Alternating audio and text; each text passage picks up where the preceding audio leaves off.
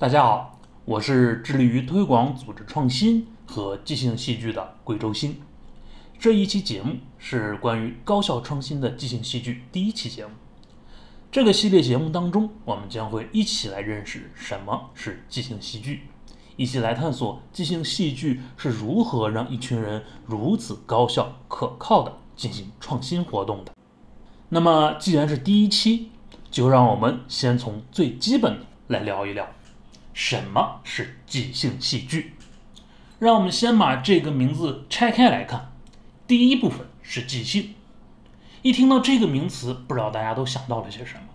即兴指的是要在无准备的情况下立即去做一些什么事情，一般会有即兴演奏、即兴演唱，和我们通常都会第一时间想到的。即兴演讲，这些都是在不做准备的情况下就要进行的事情。不知道大家有没有发现，这三种即兴，它们都有一个共同点，就是都有一个“演”字。而我们的即兴戏剧原本也可以被叫做即兴表演，而我们今天为什么不用这样的一个名词来称呼它呢？这里就需要我们来看一看第二部分了。第二部分。是我们的戏剧，那么这里我们必须要提一下关于戏剧的翻译。在戏剧的英文翻译当中，有一个很有趣的翻译，就是 play，也就是我们玩的翻译。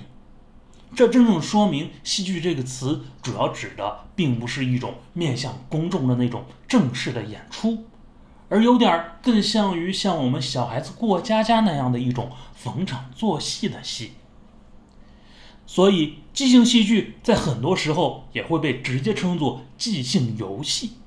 相比起表演来，它更像是一群人在一起玩游戏。这也意味着，它不只是属于一小部分善于表演的人的活动，而是一种更适合于所有人一起参与的游戏。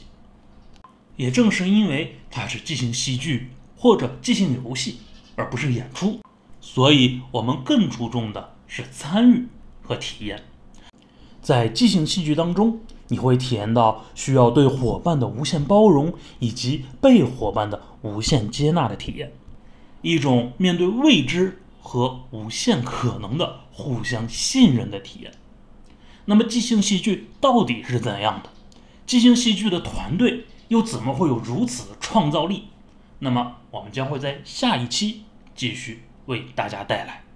如果你想要亲自体验即兴游戏带来的乐趣，那么也可以找机会加入我们的线上活动群，和我们一起在线上先来体验有趣好玩的即兴游戏吧。